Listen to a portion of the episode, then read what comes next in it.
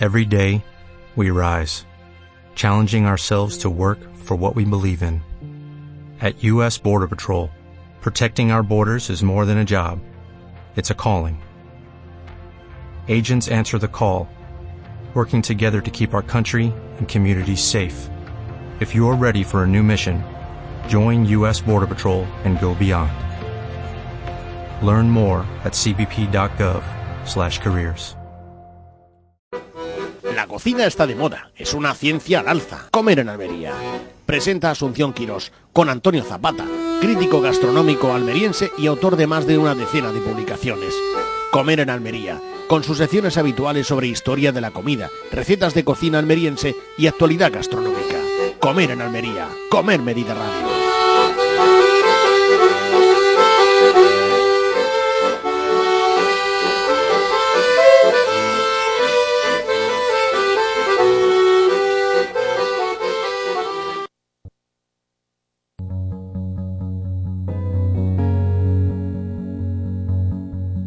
Bien, pues eh, un día más eh, comenzamos nuestro programa Comer en Almería con nuestro crítico gastronómico Antonio Zapata. Antonio, un saludo. Hola, ¿cómo estamos?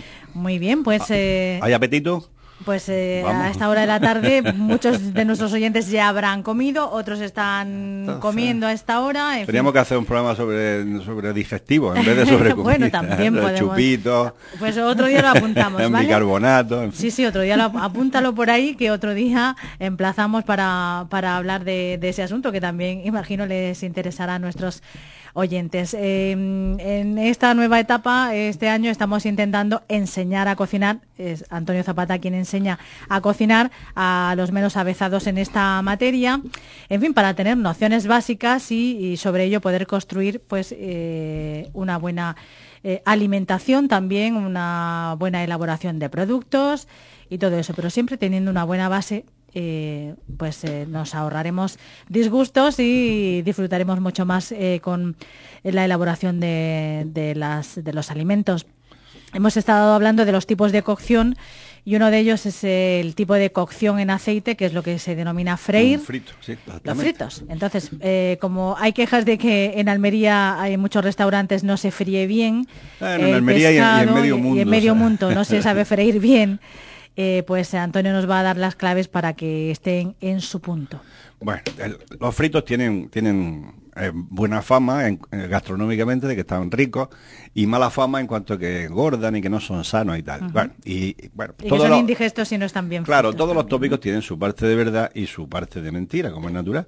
Entonces vamos a ver, los fritos, en primer lugar, lógicamente al, utilizar una grasa en vez de agua, que es la cocción, y una temperatura alta, pues lógicamente eh, son menos sanos, digamos, menos, menos neutros para el estómago que, que, un, que, un, guiso una cosa hervida.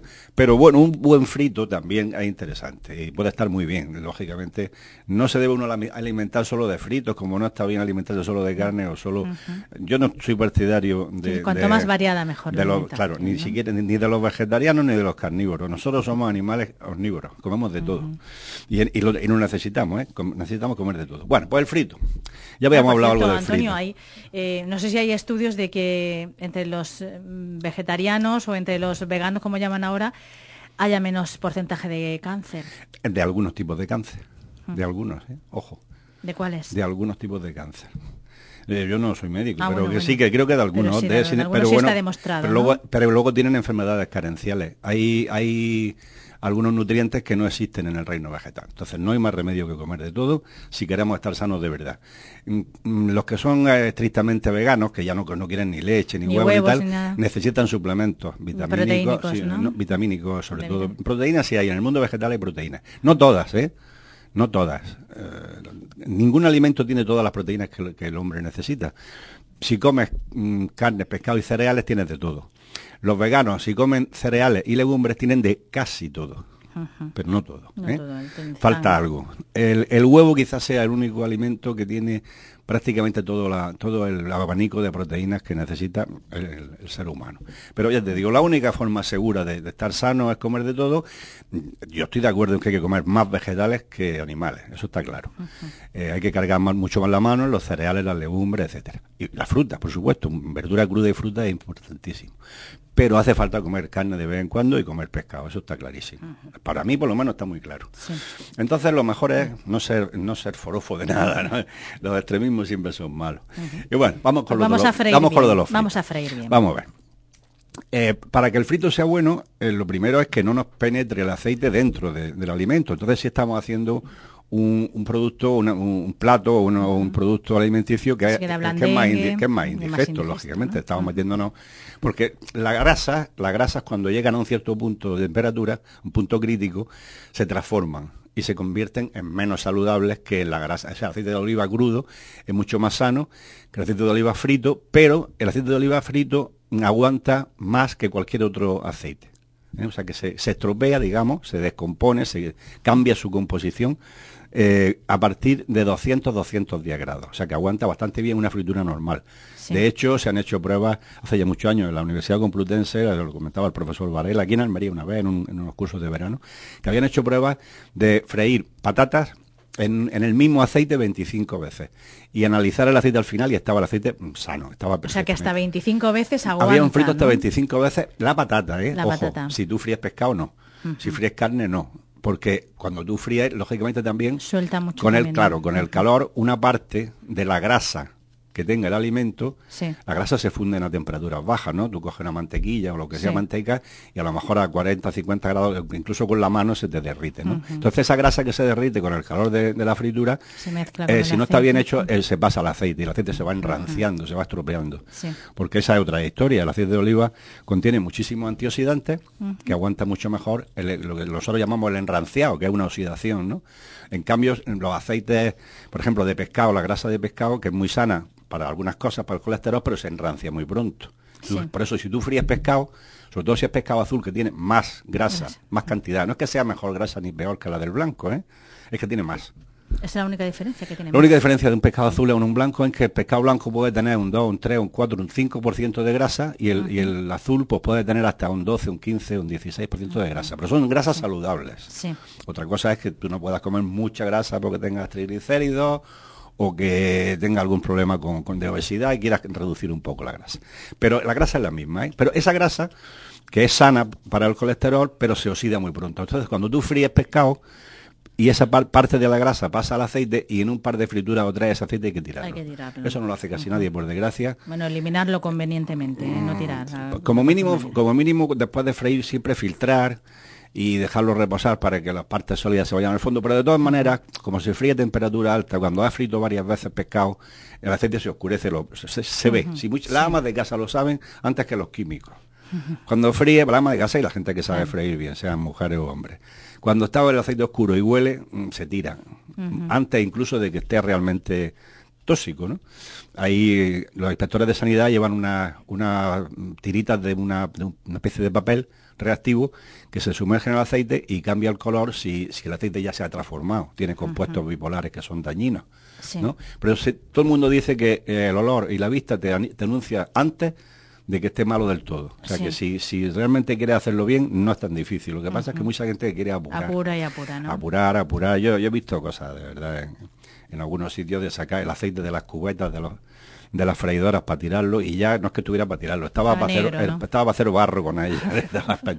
y eso, hombre, aparte de que sea eh, gastronómicamente malo, pero para la salud también es malo. Eso ya entra dentro de un terreno que no deberíamos. Entonces, bueno, si, si observamos unas pequeñas, unas cuantas normas muy sencillas, todos podemos freír decentemente. ¿eh? Pues en primer lugar, el, el, aceite de olivas yo creo que es el mejor creo no, es el mejor para fritura. Se puede freír con otros aceites, pero hay que tirarlo antes que el aceite de oliva, con lo cual esa diferencia de precio al final pues no se nota tanto, ¿sabes? Si el aceite de oliva te aguanta 25 frituras y el otro te aguanta 15, pues bueno, pues al final resulta que el precio viene a ser casi igual. Encima, aparte, nosotros estamos acostumbrados está más rico. Hay quien no le gusta el, el sabor de aceite de oliva, pero el aceite de oliva está rico. Otra cosa, el aceite de oliva debe ser virgen, ¿eh? Sabes que existen en el mercado, hay cuatro tipos de aceite de oliva. Virgen extra, virgen, aceite de oliva, sin apellido, y aceite de orujo de oliva. Bueno, pues el aceite de oliva sin apellido y el aceite de orujo son aceites que están refinados, porque proceden de aceites de mala calidad que para quitarle el exceso de acidez los refina. Ese aceite mm, no tiene ni de lejos las cualidades que tiene el aceite de virgen. Sea virgen o virgen extra, son fundamentales. usar siempre eso, por favor. Sobre todo para freír. Y para crudo también está más rico, pero bueno, para crudo tiene menos problemas. Pero el que de verdad es antioxidante, que es bueno para el colesterol, que es, estupendo, es el virgen. ¿eh? Lo otro ya se parece más a un aceite pues, de girasol o de soja o lo que sea. El bueno, bueno, bueno es el virgen. Virgen o virgen extra. Entonces, si utilizamos ese aceite, virgen o virgen extra, nos va a aguantar hasta 210 grados, con lo cual si nosotros freímos, como decíamos la semana pasada, entre 150 y 190, ahora veremos en qué caso uno y otro, pues el aceite en principio va a aguantar mucho más, especialmente si, estamos friendo cosas que no, que no dejen residuos. Si es pescado, pues aguantaremos muy poquitas veces, y si estamos friendo patatas, pues ya te digo, hasta 25. Entonces lo que se hace mucho, lo que se hace siempre, cuando fríes productos que pueden soltar sus grasas, por ejemplo pescado, carne, algunas verduras y tal, se reboza. Tenemos la costumbre, bueno, la costumbre no, se hace siempre, y hay varias formas de rebozar. Una, un rebozado sencillo en harina solo. Eso lo utilizamos mucho en Andalucía, para freír pescado, se pasa por harina, una harina no es la harina fina de, repostería, sino una harina un poquito más fuerte. Hay que incluso utilizar harina de garbanzo. Y entonces, eh, esa harina, mezclando con la humedad que tiene por fuera el producto, puede hacer como una masilla. Eh, y al freír, eh, si lo freímos bien, se forma una costra que, que, debe ser impermeable. Otras veces, en vez de harina solo, pues se pone huevo y pan rallado, que es lo que llamamos el empanado. ¿no? Sí. Incluso algunas veces se pone primero harina, luego se pasa por el huevo y luego por el pan rallado para que forme una costra más, más perfecta. Por ejemplo, las croquetas se hacen de esta forma, ¿no? Se pasan primero por harina, luego se, se meten el huevo batido y luego el eh. Y luego está la fritura, que también andaluza, que en vez de ser harina solo, se hace ya una masa de harina y agua para, para rebozar el, producto, por ejemplo, los soldaditos de pavía y ese tipo de cosas, ¿no? O las gambas con gabardina, ¿no? Se hace una masa que puede llevar huevo o no, que siempre lleva harina y agua, y, los voladillos, muy típicos de Almería, las tapas, los voladillos de bacalao, voladillos de gambas, ¿no? Pues es una masa de harina, harina, agua y cono sin huevo. Y luego está lo más moderno últimamente, lo que la tempura japonesa, que al fin y al cabo es la fritura andaluza, que llevaron los, jesuitas españoles y portugueses, llevaron a Japón en el siglo XVII y XVIII. y, entonces enseñaron allí a freír y ahora viene con el nombre de tempura, que es lo mismo, harina y agua. Eh, la única cosa que ellos tienen una técnica que es que ponen el agua helada. Y la verdad es que funciona bien. Cuando vas, cuando disuelves eh, la harina, harina en el agua para hacer una, una gacheta, como decimos en Almería, que cuando ahora éramos niños la utilizábamos como pegamento. Cuando echa harina y agua y hacen la, masilla, esa masa de freír, ellos utilizan agua helada, agua fría, fría, fría del frigorífico, incluso agua con cubitos de hielo. Y eso hace que, la verdad, que se forme mejor la costra de, del rebozado, una costra que además sale muy fina, no es como cuando hace, por ejemplo, las gamas con gabardina, que luego tienen una, tienen una masilla como de a lo mejor un milímetro o algo así, ¿no? De grueso. Esto es más sano porque es una fritura andaluza un poco refinada, ¿no? por poner el agua fría. Bueno, pues entonces hay productos que no necesitan, que no necesitan el, rebozado, como son las patatas o como son, por ejemplo, los huevos porque tienen suficiente suficiente mm, fécula y, albúmina como para que se forme la costra. O sea, un huevo frito, si está bien frito, cuando tú haces el aceite fuerte, eso que le llamamos huevos con puntillas, ¿eh? pues entonces se forma, se le forma, el huevo si es fresco se, se queda como un buñuelito y el huevo dentro no tiene aceite. Y la patata cuando la fríes, tú fríes la patata normal, dentro no tiene aceite. Otro caso es las patatas chip, eso ya es distinto. Porque ahí las dejamos mucho rato. Es parecido, ¿te acuerdas cuando hablábamos de las tortillitas de camarones? Sí. Aquí lo que hacemos es, en vez de echar en el aceite muy fuerte para que se forme una costra y dentro se quede cocido al vapor, lo que hacemos es echarlo en aceite menos fuerte, 150 grados, y dejarlo 4, 5, 6 minutos para que el agua que tiene, sea la patata o sea la tortillita, eh, se vaya evaporando. Se vaya evaporando se vaya, y queda nada más que la parte de, harina o de fécula con el aceite y queda muy crujiente. Lógicamente eso tiene mucho aceite se, lo ha, chupado. Por cierto, Antonio, eh, que está un poco complejo lo de las... Eh, ¿Aquello de las croquetas? No, espera, a ah. ver. Las berenjenas con miel, para que queden mm, bien crujientes. Bueno, la miel es lo de menos. La miel, se, lo añade, la miel, se lo añaden luego. Pues. para freír las berenjenas en láminas y que quede bien crujiente. La, la berenjena le pasa... Eh, se parece a una patata, pero le resulta que no, porque la berenjena sí absorbe muchísimo, muchísimo. Como te descuide, absorbe mucho aceite. Si en vez de cortarlo en rodajas, lo cortas en tiras tipo bastones, absorbe menos. Y lo ideal con la berenjena puede hacer como si estuviera friendo un pescado o estuviera friendo otra cosa, que es rebozarla. Pasarla por pasarla por un, por harina y entonces absorbe mucho menos aceite. Hay un, truquillo que hacía un magnífico cocinero que tiene mucha vinculación con Almería, pues estuvo aquí en Almería muchos años y luego eh, ha tenido también muchos años estrella Michelin en Madrid, eh, Juan Pablo Felipe, en un restaurante magnífico que se llama El Chaflán. Es lo que hace una mezcla de harina, harina de, la que se usa para freír, para freír pescado, y pan rallado, a partes iguales. Hace una mezcla, 50%, ¿no? Y entonces las berenjenas las corta en tiritas, pues como si fuera a hacer palitos, o si fuera a hacer patatas paja, un poquito más gordas que las patatas paja, ¿no? Como deditos, así, ¿no? Como palitos. Y los mete en leche de berenjena. Tú sabes que la berenjena también es, un poco amarguita y cuando la va a comer, eh, mucha gente, casi todo el mundo lo, la, la echa en agua por lo menos media hora y el agua se pone como marroncilla, así un poco, ¿no? De, Y eso es amargo. Entonces, en vez de agua lo mete en leche. En leche mejor. Y después, a la hora de freír, ¿Cuánto rato tiene que estar en leche? Mínimo una hora, pero si la tiene en el frigorífico y la usa y la va usando, pues, pues no pasa nada. Lo, único, lo que hace es escurrirla bien, escurrirla y pasarla por esa mezcla de harina y pan rallado. Eh, el poquito de humedad que le queda de la leche se mezcla con, esa, con, esa, eh, eh, con ese rebozado de harina y pan rallado y lo fría en aceite muy caliente, muy, muy caliente, y te queda crujiente, crujiente y no, y no entra aceite dentro. La berenjena, si la haces en rodajas sin pasar por harina, te va a chupar muchísimo aceite. Sí. sí. Y, si la haces en palitos, te chupa menos. Pero siempre yo la pasaría primero por harina, como mínimo por harina. Hay también que la pasa por, por una masa de harina y huevo, ¿no? Como si fuera una tempura. Eso sería lo ideal porque así te formaría por fuera Más esa, costra, esa, esa costra y no entraría el aceite dentro de la berenjena. ¿no? Ajá, pero la que lleva huevo lleva también pan... harina, huevo y agua. Hace una, harina, huevo una, una masilla, una masilla de harina y agua. A esa masilla le puede echar huevo o no, ¿eh? que se puede hacer de las dos maneras, ¿eh? con huevo o sin huevo. Sí. Y esa masilla que se deja bastante líquida, una, gacheta líquida, sumerge en la berenjena o lo que vaya a freír, un pescado, una gamba, lo que sea, lo sumerge, lo escurre un poco y lo echa en aceite muy caliente. Siempre que, hablamos de estas cosas de rebozados, de pescaditos pequeños, de patatas tipo paja y tal, el aceite, digo, patatas tipo de, dedito, tipo patata a lo pobre, el aceite, el aceite debe estar bastante caliente para que forme la costra.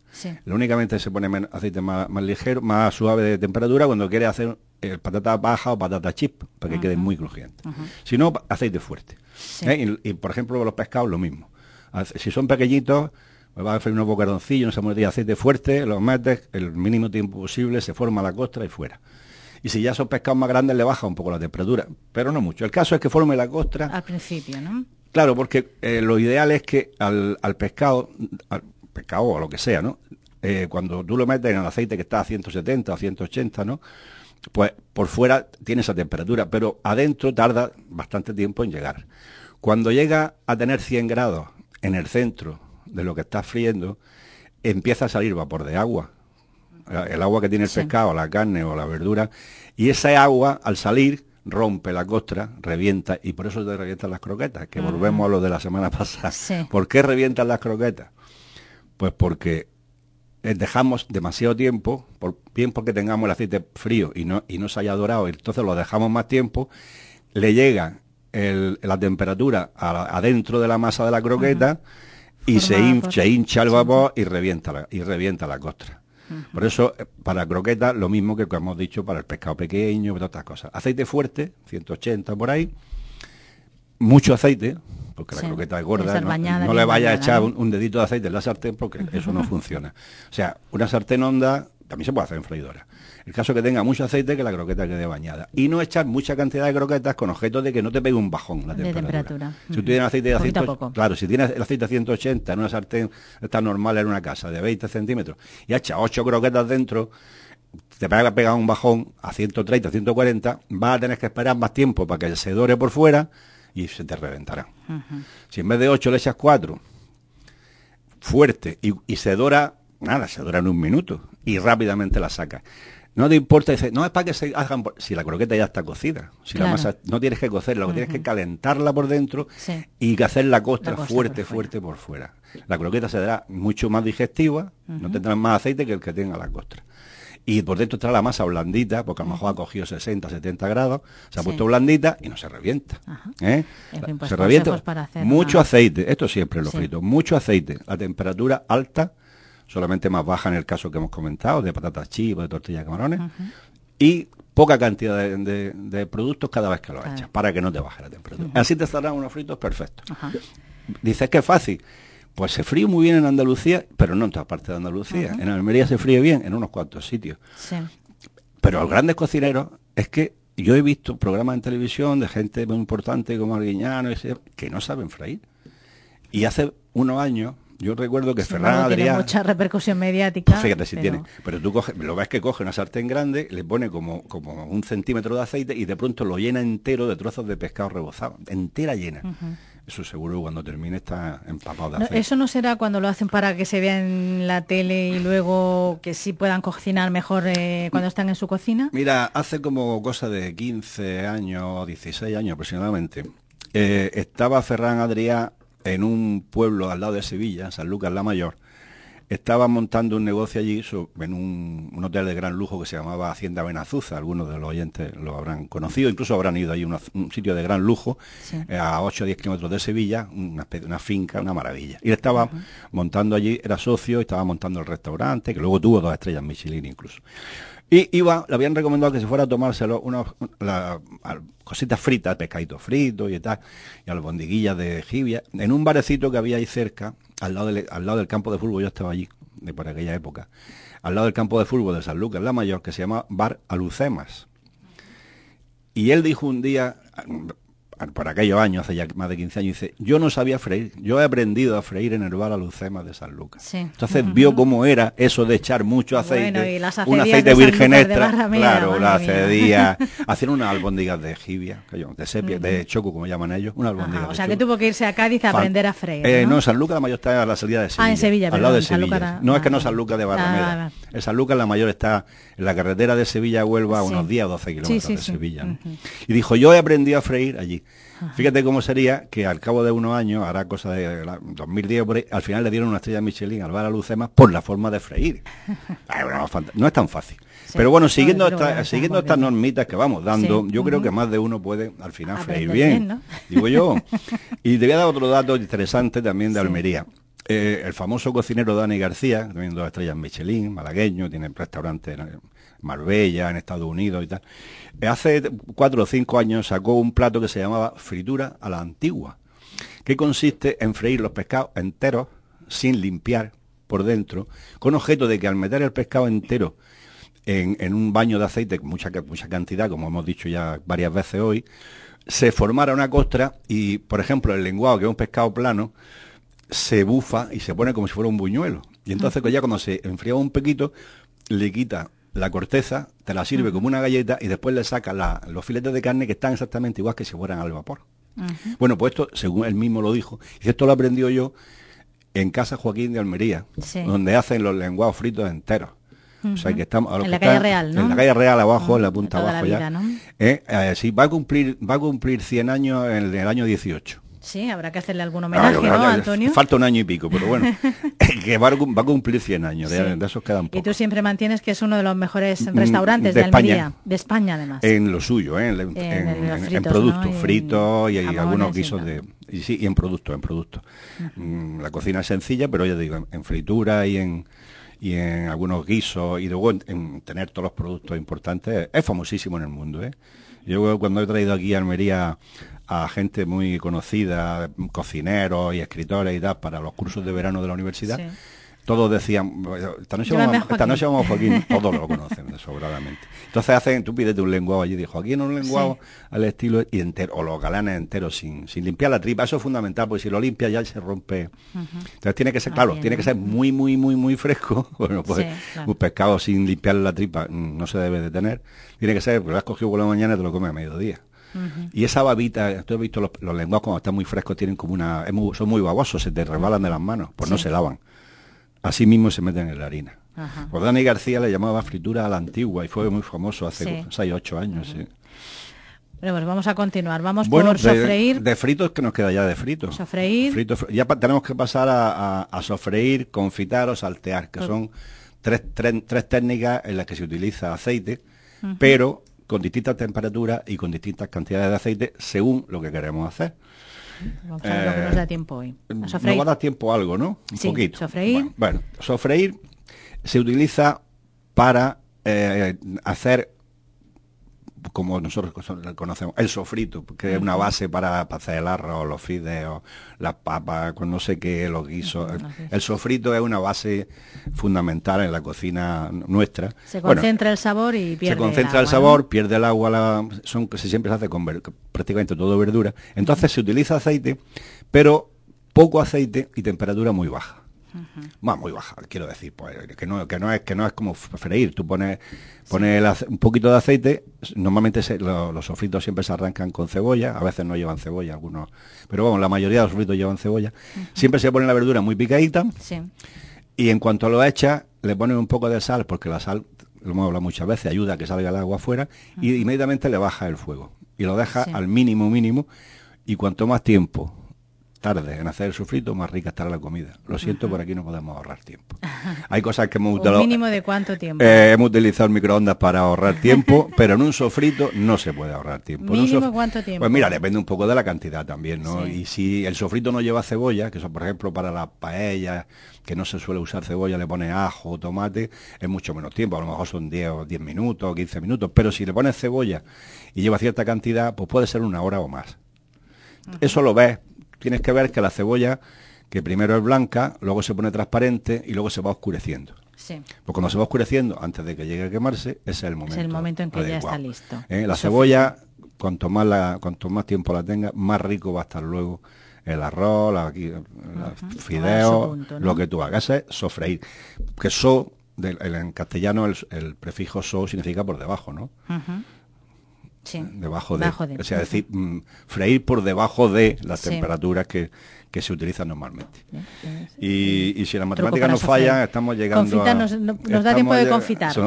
Bueno, pues confitar se trata mm, también en, en baja temperatura, pero con, mucho, aceite. con muchísimo aceite. Con objeto de, que, de meter el, alimento en un baño que no sobrepase la temperatura a la cual eh, por ejemplo, vamos a hablar de un pescado. Tú vas a hacer, por ejemplo, un bacalao.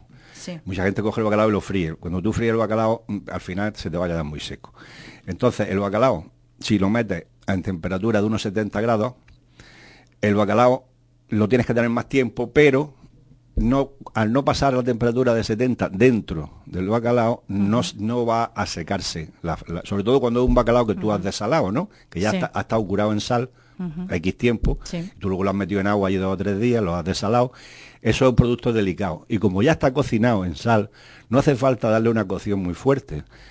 Si tú quieres hacer un bacalao al pipí moderno y rico y jugoso, en vez de freír el bacalao y luego hacer el pilpil, mete los tacos de bacalao en un cacito con aceite y controla de alguna forma que no te pase de 70, 80 grados y lo tienes son 3, 4 minutitos cada trozo, según el grosor que tenga, ¿no? Sí. Y luego con ese aceite lo dejas que se enfríe y con el aceite y el jugo ese que son gelatinas que ha soltado el bacalao, esa aguilla que es gelatinosa, con una varilla o incluso con un colador, con un colador se monta un pilpil fantástico. Y después cuando ya vas a comértelo, calienta un poco el, el pilpil, me echa el bacalao y vas a ver qué diferencia de comerte un bacalao así a haberlo frito y luego metido en la cazuela y empezar a darle vueltas como se hacía tradicionalmente. Venga a darle vuelta a la cazuela hasta que se liga el, pilpil, con lo cual el bacalao sufre tres cocciones. La de la salazón, luego lo fría y luego lo mete allí y lo tiene otros 10 minutos o 5 minutos donde le caña para que se monte el pilpil. El pilpil está muy rico, pero el bacalao está seco. De esta forma yo te digo, confitando el bacalao, esto es una cosa que se inventaron algunos cocineros vascos hace ya 15 o 20 años, confitando el bacalao, que queda perfecto y luego si tiene alguna raspa se le quita muy fácil, sí.